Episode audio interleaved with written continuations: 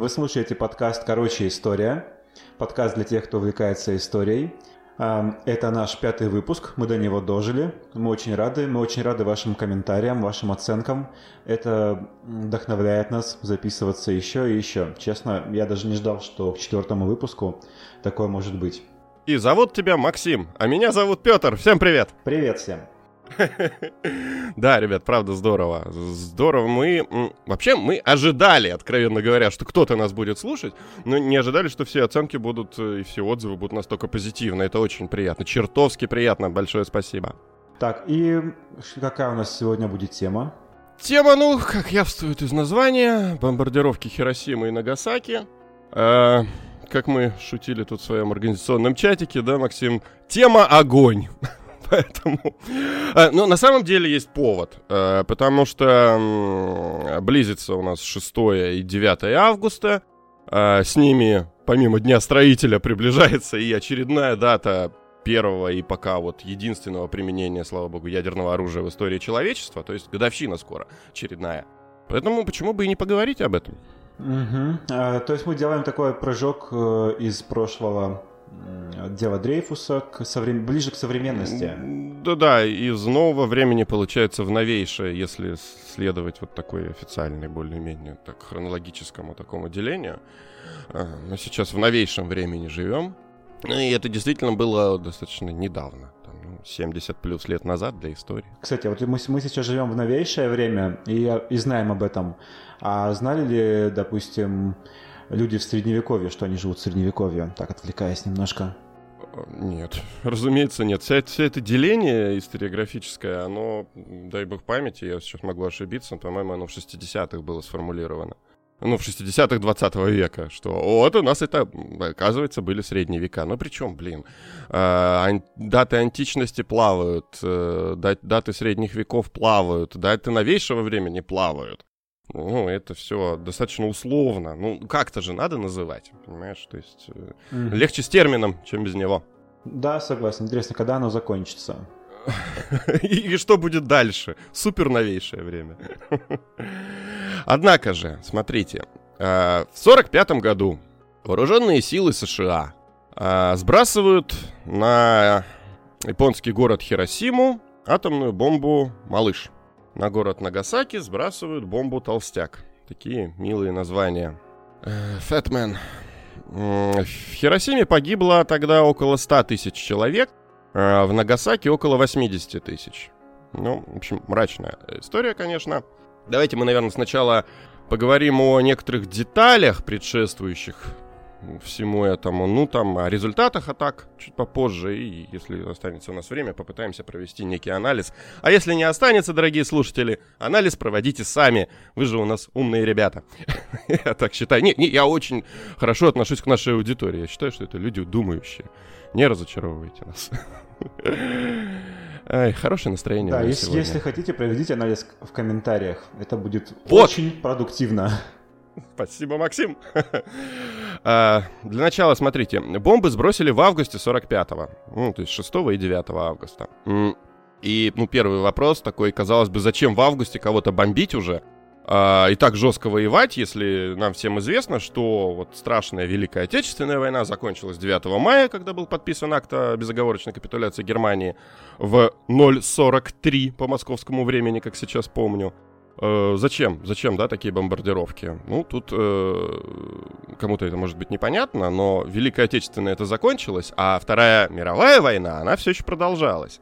М-м, понятно, что ее итог после мая месяца был уже очевиден всем. Ну, на самом деле итог был очевиден еще летом 44-го, откровенно говоря, когда Красная Армия начала массированное наступление э, на Польшу, там, там территорию Беларуси, но, но это так, детали. Однако, именно Вторая мировая, начавшаяся 1 сентября 1939-го, закончилась только 2 августа 1945-го. А, вот там как раз про, после капитуляции Японии. А, японцы бились жестко, агрессивно, и даже когда войну им объявили 60 стран, на секундочку, 60, они вроде бы не собирались сдаваться. Или собирались, но это мы чуть попозже обсудим. Что касается бомбардировок, э, тут, пожалуй, с лета 45-го нужно начать, эм, когда США при поддержке Великобритании и Канады в рамках Манхэттенского проекта завершают работы по созданию первых образцов ядерного оружия. Манхэттенский проект это, собственно, было секретное-секретное название программы США по разработке вот этого типа вооружений интереснейшие с Манхэттенским проектом связанные истории, кстати. А там про шпионов, контрразведку, ну, вообще про самых крутых ученых своего времени. Обязательно поговорим отдельно про Манхэттенский проект. Это тема, тема ни одного выпуска. Ну, вот и понятно, что оружия подобного атомному вот у Советского Союза еще не было. И появится оно аж в августе 49-го. Насчет атомной бомбы еще забавно, что в июле 45-го, тут, ну, видите, не очень, наверное, удобно аудиально следить за датами, я поэтому даты как-то так... Короче, летом 45-го. Во время постдамской конференции встречались представители трех держав антигитлеровской коалиции. А, зачем встречались, я думаю, Максим, понятно? Тебе понятно, да? Чтобы мир разделить. Да, да, да. А, ну, люди победили, в общем-то, и делили. И тогда Труман намекнул Сталину, что, мол, есть у нас оружие, товарищ Сталин, новое, ты закачаешься. А, и по воспоминаниям Трумана, Сталин вообще не понял, о чем речь, и не воспринял его слова всерьез. А, и Трубан с воспоминаниях своих с изрядной долей пренебрежения там пишет о Сталине в этот момент что, мол, боже, ну, совсем тупой. А, но, судя по всему, Иосиф Виссарионович а, ловко закосил под дурачка, скажем так, как старый опытный революционер, политик. Потому что, по воспоминаниям уже маршала Жукова, Сталин сразу же после разговора с Труманом попросил, цитата, «поговорить с Курчатовым об ускорении нашей работы». То есть все прекрасно все знали про атомную бомбу, всем все было понятно. А, кстати, любопытно, что Труман на момент бомбардировок находился на своем посту менее четырех месяцев всего лишь. Он был президентом. А мне вот интересно, а с какой целью он вообще сказал Сталину о том, что у них есть какое-то суперское оружие? тоже закосить под дурачка или, или не закосить? Нет, нет, нет, э, нет, ты понимаешь, это все-таки союзники встречались. Тут, угу. э, ну, я сейчас дальше чуть-чуть поясню. Мы, конечно, стратегические противники всегда, но в данной, в данной ситуации это союзники встречаются. Люди, которые, ну, помощь, э, кто бы что ни говорил, а помощь, например, Штатов, э, СССР, ну, вся история с ленд-лизом, например, она была неоценима. Если дойдем до этого, там... Обязательно дойдем. Обязательно поговорим. А, то есть, э, ну, это союзники. И Великобритания помогала, и Великобритания помогала Штатам, и Штаты Великобритании, и Великобритания Советскому Союзу. Это, ну, люди действовали вместе. Э, и, и причем отношения не всегда были между странами такие напряженные, как э, во времена холодной войны, которая начнется позже. Угу. То есть при обсуждении каких-то военных планов э, упоминание ядерного оружия было бы неизбежным, насколько я понимаю. Mm, да, да. Ну и вот, у США есть атомная бомба, оружие которого ранее не видел свет. А политическая обстановка такова, что война-то выиграна, по сути, но на самом деле противник не разбит. Стратегический такой, глобальный. А он стал только сильнее. И под противником для США я вот имею в виду именно Советский Союз. Так. Потому что тут небольшое отступление надо сделать, что суть любой войны в истории в том, что это противостояние экономик и идеологий. Летом 45 -го года. Всему миру было уже очевидно, что у СССР самая сильная армия, потому что сильна та армия, которая воюет, а Советский Союз только что уничтожил вооруженные силы Третьего Рейха, который, в свою очередь, практически прижал к ногтю всю Европу. Таким образом, получается, что у СССР самая эффективная экономика на тот момент времени – которая позволила создать такую сильную армию. Ну и следующий очевидный вывод из этой истории у Советского Союза, видимо, лучшая идеология, которая позволила создать такую экономику и такую армию. Такая цепочка рассуждений, она вот была в то время абсолютно адекватна. Да, и сейчас она адекватна. К слову. И этот факт, безусловно, не радовал ни США, ни Великобританию. Это не мои домыслы какие-то, что Черчилль, что Труман, что Рузвельт до него — они своих взглядов на коммунизм в целом и Советский Союз в частности ничуть никогда не скрывали. А, и к концу войны э, фигура Сталина э, в их восприятии мало чем отличалась от фигуры Адольфа Гитлера. С точки зрения э, Сталина, например, да. Гитлер и его оппоненты, э, такие как угу. Великобритания, это примерно одно и то же. Они могут против него пойти единым фронтом. А, с точки Совершенно зрения а, с точки зрения того же Черчилля, с точки зрения вот этого Запада, так его назовем, угу. фашизм и коммунизм это тоже примерно одно и то же. Да, это стратегические противники. Эм, если у тебя есть противник, это не значит, что ты прямо сейчас ему войну объявишь. У вас просто столкновение интересов, когда государства такие огромные, когда ну, как Советский Союз, например, или Соединенные Штаты, или Великобритания, потому что она тоже огромная, огромная по сфере своего влияния. Когда в сферу влияния попадает весь мир, ну, так или иначе интересы сталкиваются. Они могут столкнуться не на границе, там, не на Аляске, но у нас сталкивались интересы, блин. Они сталкивались в Европе на рынках, они сталкивались в Африке, Э, в Южной Африке, например, да, в местах добычи полезных ископаемых, ну, да по всему миру. Ну, то есть это эпоха, когда геополитика откровенно правит бал, когда эта геополитика угу. на самом деле существует и активно реализуется, потому что э, мир происходит передел э, зон влияния. Да, он постоянно происходит. Меня, кстати, э, всегда удивлял термин геополитика. То есть э, в мне, мне, ну, мне он тоже, мне очень не нравится этот термин. А, мне он видится откровенно уже научным, но Конечно. вот эта история, которая происходила, вот эти все истории, которые происходили э, в период Первой мировой войны, а, до Второй мировой войны, немного после, ну, мне кажется, это вполне уместно. Вот именно передел зон влияния в, в мире. Угу. Не, с точки, да, зрения, да, не но... с точки зрения, что, что это какая-то концепция какая-то выстроенная, а вот именно с точки зрения, что вот здесь будут стоять наши солдаты, здесь будут стоять наши, ваши солдаты, здесь вот мы будем влиять, здесь вы. И это попытка как-то да. э, решать это либо войной, либо дипломатией. Угу. Да, ну просто мы говорим о политике. Блин. Если бы у нас была какая-то другая планета, и вот есть политика Земли, а есть там политика геи, а есть политика Марса, да ладно, еще термин уместен, но это не суть. Возвращаясь к бомбе, да, э, Труман говорил, что если бомба взорвется, у меня будет дубина, с которой советы ничего не, могут, не смогут сделать. А Черчилль тот же, он в разных формах все время говорил о том, что будет сотрудничать хоть с дьяволом, если он будет против Гитлера. Ну, и как ты верно сказал, э, это я не к тому, что западные литеры плохие, а в Советском Союзе у нас, не знаю, люди управляли на розовых пони. Вовсе нет. У нас тоже у руководства была идея ровно такая, о которой все много раз писали, что империалисты перегрызутся между собой, и все. И... А мы победим. вот. Идея была стравить, понимаешь? Вообще, с точки зрения конкуренции, абсолютно здравая идея. Конечно. Конечно, конечно, это жизнь. А, я вот именно в таком контексте рассказываю всю эту историю про бомбардировки, э, чтобы ну, дорогие слушатели поняли, что это, конечно, ужас, но это ужас обоснованный. Возможно. Ну, вы сами сделаете выводы. Дальше. У нас заканчивается э, Вторая мировая, остается Япония. Япония. На, ну, после падения Третьего Рейха, на берегах которой американцы уже потеряли десятки тысяч солдат. Плюс Перл-Харбор, не будем забывать. Тоже отдельная история. Интересный, кстати, момент, неплохо говорящий о японцах как о нации и как о воинах. Э, когда американцы захватывали Окинаву, проводили там то, что они называли операция «Айсберг», а японские солдаты, помимо того, что стреляли в них, разумеется, они еще и бросались в атаку с мечами.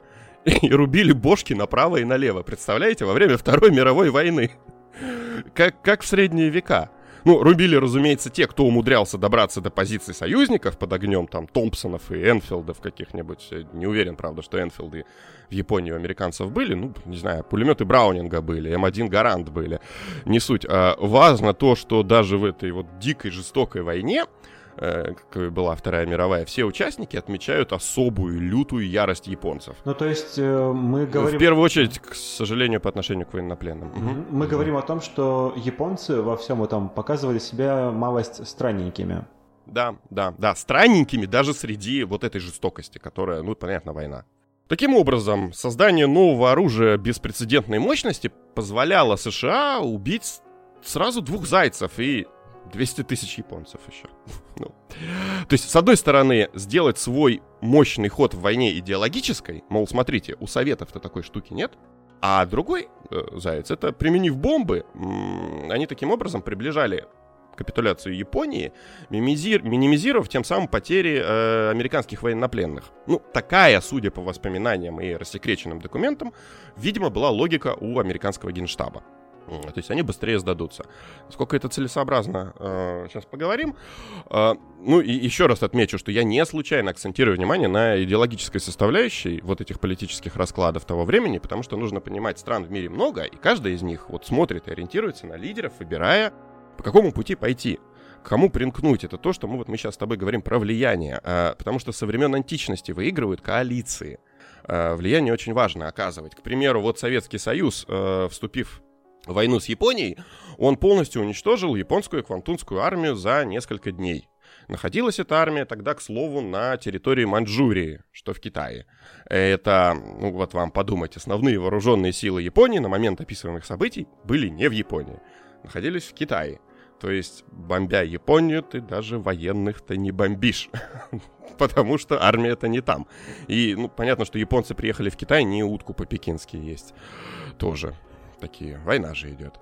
И э, Советский Союз, уничтожив Кантунскую армию, значит, двинувшись бы в Японию, захватив бы там какие-то территории, он получил бы их под контроль, как позже получили американцы. То есть у него влияние у коммунизма было бы на территории Японии. Как, например, оно было на территории Китая впоследствии. Конечно, это не было никаким образом в интересах Соединенных Штатов или Великобритании. Что касается выбора целей. Города Хиросима и Нагасаки. У американцев, разумеется, было много разных вариантов. С этим выбором связаны различные легенды, как обычно. Например, рассказывают, что Киото был вычеркнут из списка возможных целей, якобы потому, что военный министр США как-то давным-давно провел там медовый месяц, и ему понравилось. Поэтому не, Киото бомбить не будем. А, думаю, правда, это история из так, того же рода, что, не знаю, Герман Геринг учился летать в Липецке, у него там была любовь, и, мол, он приказал Липецк не бомбить. Вот его и не бомбили, но это...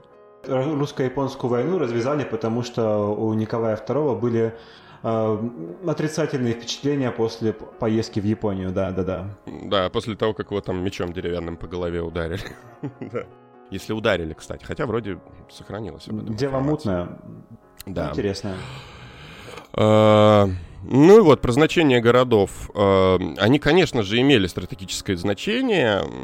Хиросима, например, это портовый город, важный узел связи своего времени, а пункт сбора войск, в конце концов. Хоть войск-то и не было, повторюсь на данный момент. Нагасаки это тоже тру- крупный порт, административный, промышленный центр. Любопытно, что Нагасаки бомбить и не должны были. Целью был другой японский город, Кокура или Кокура. А, но на подлете к нему из-за плохих погодных условий Б-29 развернулся и отправился бомбить Нагасаки. Говорят, в японском языке после этого появилась поговорка «везуч как Кокура». То есть повезло по самый последний момент из-за плохой погоды. Э, сигнала воздушной тревоги не было. Американские самолеты часто летали туда-сюда над этой территорией. Поэтому люди просто стояли и наблюдали за самолетами. Опять же, погода была ясная. Обязательным условием для бомбардировки, как прописано в инструкции, была идеальная видимость. Э, бомбы на землю не упали, план был не такой, потому что Земля поглотила бы большую часть взрывной энергии, и жертв и разрушений было бы меньше. Так что бомбы спускались на парашютах, люди на них смотрели а спустя 43 секунды после сброса они взорвались. Те, кто находился в эпицентре взрыва, просто пропали, а, испарились э, в одно мгновение. А от них остались лишь атомные тени, или тени Хиросимы, как их еще называют. Это такие выцвевшие места на асфальте и на других поверхностях, когда распространению излучения мешала, например, человеческая фигура. Фигуры не стало, а тень от нее осталась. Остальные жители погибли от ожогов и различных последствий облучения. Совершенно жуткие истории можно прочесть или услышать в интервью выживших. Там была и паника, и жестокость, э, и безумное горе, наверное, в максимальном своем проявлении во время этой войны. Выжившие люди зачастую ушли, вытягивая руки перед собой. Это уменьшало у них боль от спадающей кожи и что делало их похожих на зомби каких-то. родители раскапывали и кремировали своих детей тут же. Кто-то пытался подобрать выпавшие глаза. Ну, в общем, кошмар какой-то. Такие вещи на ночь читать впечатлительным людям не советую. Вот этих жертв бомбардировок в Японии называют хибауши. Специальный термин для людей, пострадавших в результате бомбардировок Хиросимы и Нагасаки. Что касается эмоций американцев от результатов, ну, вот мы можем поставить кусочек речи Трумана. Давайте послушаем. Недавно наш самолет сбросил бомбу на Хиросиму и полностью уничтожил этот город. С этой бомбой мы вышли на новый, революционный уровень разрушительной силы. То, что произошло, является одним из самых больших достижений науки за всю историю. Ну, собственно, вот настрой понятен. Интересно, что согласно заключению комиссии по стратегическим бомбардировкам США, Япония, собственно, была готова капитулировать еще до того, как бомбы были сброшены. Однако же они были сброшены. Позже 6 из 7 американских генералов, которые участвовали в этой войне, они считали, что бомбардировки не были вызваны военной необходимостью. Позиция военных была такова, собственно. Она неудивительна, что она была такова, ведь американцы, помимо атомной бомбардировки, они до этого прекрасно бомбили Японию зажигательными бомбами. Например, почему-то об этом мало говорят, но Токио был практически полностью уничтожен. А, уничтожен зажигательными бомбами как в свое время бомбили Дрезден, если кто помнит.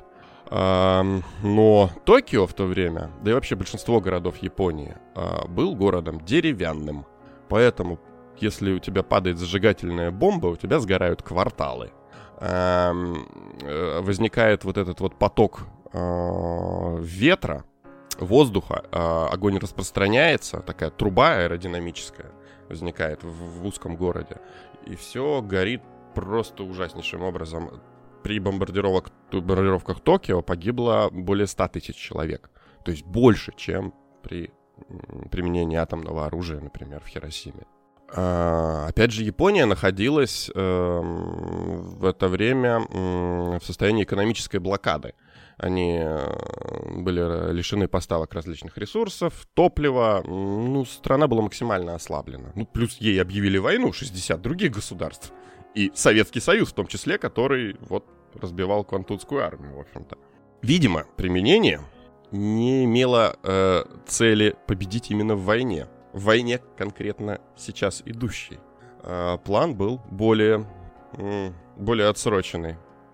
Понимаешь, то есть э, Генштаб прекрасно осознавал, с кем дальше будет иметь дело. А будет иметь дело с Советским Союзом, из зоны влияния Советского Союза. Э, о результатах говорят, что, ну вот, применили бомбы, э, США упрочили свои позиции, продемонстрировав свою силу, свою вот эту дубину, о которой Труман говорил. Это да, безусловно. Но не надо забывать еще про то, что они получили Окинаву. При штурме, правда, потеряв 12 тысяч э, солдат, в основном американцев, ну, союзники потеряли 12 тысяч, жестоко было это вот это э, жестокий захват. Однако же сейчас на Окинаве военные базы Соединенных Штатов. Там нет э, баз Российской Федерации на территории Японии. То есть вот Япония это полностью зона влияния Соединенных Штатов. Результат как раз атомных бомбардировок. Вот. Что касается вот жертв, жертв, э, что в Хиросиме, что в Нагасаки, любопытный момент. Э, американцы после бомбардировок сразу же доставили в Японию комиссию и группы врачей, которые на протяжении десятилетий наблюдали и наблюдают до сих пор. Есть специальные отделения, э, собственно, выживших. Последствия наблюдают лучевой болезни. Выжившие есть до сих пор? Да, конечно, да, да. Я буквально вчера, готовясь к подкасту, слушал довольно ну, свеженькие интервью. Японцы долго живут, ты знаешь. Ну, они были... Э, это люди, которые застали бомбардировку в возрасте там 6 лет, 5 лет, понимаешь? Угу. Вот. Ну, сейчас это старички преклонного возраста. Ну да, живы, живы до сих пор. Ну, которых задело по касательной, грубо, говоря. Но они, разумеется, страдают от последствий лучевой болезни. Их изучают, и, ну, это цинично очень, конечно, но таких данных о влиянии лучевой болезни на организм никаким образом другим получить нельзя было. А, потом они использовались, кстати, люди делились информацией, э, использовались для лечения людей, пострадавших во время Чернобыльской аварии. Слушай, ну вот не знаю, правда или нет, но эм, якобы э, данные, полученные э, Менгеле, э, при да, совершенно верно. используются сейчас в медицине. Совершенно ну, верно. а что с ними э, делать? Просто, не, ну, я считаю, что никакого нарушения этики в этом нет, потому что если, если есть эти данные, и они могут помочь другим людям, мы не можем вернуться в прошлое и, конечно, и убить Менгеля, не дать ему совершить эти пытки, угу. что свершилось, то свершилось, а результаты могут э, использоваться на пользу. Конечно. Э, это я к тому и веду, что во время Второй мировой было проведено в этих концлагерях, что немецких, что японских, а, ужасающее количество экспериментов, а, крайне неэтичных, которые в других условиях никто бы никогда не провел. А, это эксперименты и в барокамерах, и с э, низкими и высокими температурами над тел- человеческим телом, что впоследствии позволило разработать такие вещи, там, как акваланги, э, специальные лекарства и все прочее для поддержания жизни человека в экстремальных условиях. Ну, есть какие-то плюсы, всегда можно найти, да, что-то хорошее. Я ни в коем случае, вы не подумайте, говорю, что это оправдывает. Просто я пытаюсь объективно описать картину. То есть, если подытожить. США бомбили, потому что шла война. А, и считаться с жертвами, ну, какая к черту разница? вы бомбите город, уничтожаете 100 тысяч человек ядерным оружием, или вы бомбите город сжигательными бомбами и уничтожаете 100 тысяч человек. Это, это война, и нас сейчас это ужасает, потому что люди умерли в мучениях, но какая разница, как ты умер? Ты умер для американцев было вполне оправданное решение с бомбардировкой, потому что иначе они бы, им пришлось бы штурмовать, э, собственно, высаживаться опять в Японию и терять десятки-десятки тысяч американских граждан. Свои все-таки дороже. Мне кажется, нас скоро начнут закидывать шапками за то, что мы оправдываем Генриха VIII э, за его э, издевательство эм, над, над католиками. Сейчас мы как бы я делаю такие воздушные кавычки, оправдываем американцев и даже что-то сказали про Менгеле. Но мы не оправдываем, мы пытаемся разобраться в исторической логике этих событий. Дело в том, что э, не очень, очень легко взять и кого-то осудить. А правильно, э, правильный путь – это нужно попытаться понять мотивацию. А можно попытаться, конечно, сказать ну, сходу, вот, э, с логики, исходя из логики настоящего времени, сказать, что можно было бы сделать эти процессы каким-то другим образом. А, но на самом деле, на самом деле, э, тогда почему-то люди пришли к такому выводу, и это, это же мнение было не какого-то одного человека, это было мнение группы людей, которая... Э, Совсем не дураков. Да. Ведущих и умнейших людей своего времени. А, то есть войну, конечно, можно с Японией, Японию можно было заставить капитулировать по-другому в этой ситуации, безусловно. Но задача была не такая. Это одна, это подзадача, глобальная задача — доминировать в мире для Соединенных Штатов победа над Японией, капитуляция, да, здорово, но э, доминирование, э, чтобы добиться доминирования, нужно было еще и с Советским Союзом вопросы решить. Вот вопрос э, осуждения США за эту глобальную задачу доминировать в мире мы оставляем уже на усмотрение слушателей. Да, да. Еще интересный момент. Владимир Владимирович Путин высказывался по поводу бомбардировок во время очередной годовщины. А, может, кстати, тоже вставим цитату, если я найду. И он там говорит о том, что если бы у Сталина в этот момент было ядерное оружие, я, говорит он, не уверен, что он бы его применил. Мы знаем, во всяком случае, сегодня очень многие э, стороны советского режима. Знаем Сталина, да? Так, как раньше мы его не знали. Знаем, что это был диктатор, тиран. Я очень сомневаюсь, чтобы Сталин в а, весной 1945 года, если бы у него была атомная бомба, применил бы ее против Германии. В 1941-1942 э, году, когда стояло, стоял вопрос о жизни или смерти государства, может быть, и применил бы, если бы у него было. А в 1945-м, когда уже противник э, все сдавался, по сути дела, шансов у него никаких не было, я сомневаюсь, вот я лично. А американцы применили против Японии терпящее поражение, причем а, против э, государ... Э, неядерного государства. Вот это тоже давайте оставим на усмотрение слушателей такой риторический вопрос. Потому что, ну, у нас есть такой шаблон. Американцы плохие, мы хорошие. Смотрите, американцы бомбили атомным оружием Хиросиму и Нагасаки. А если бы у нас оружие появилось в 45-м?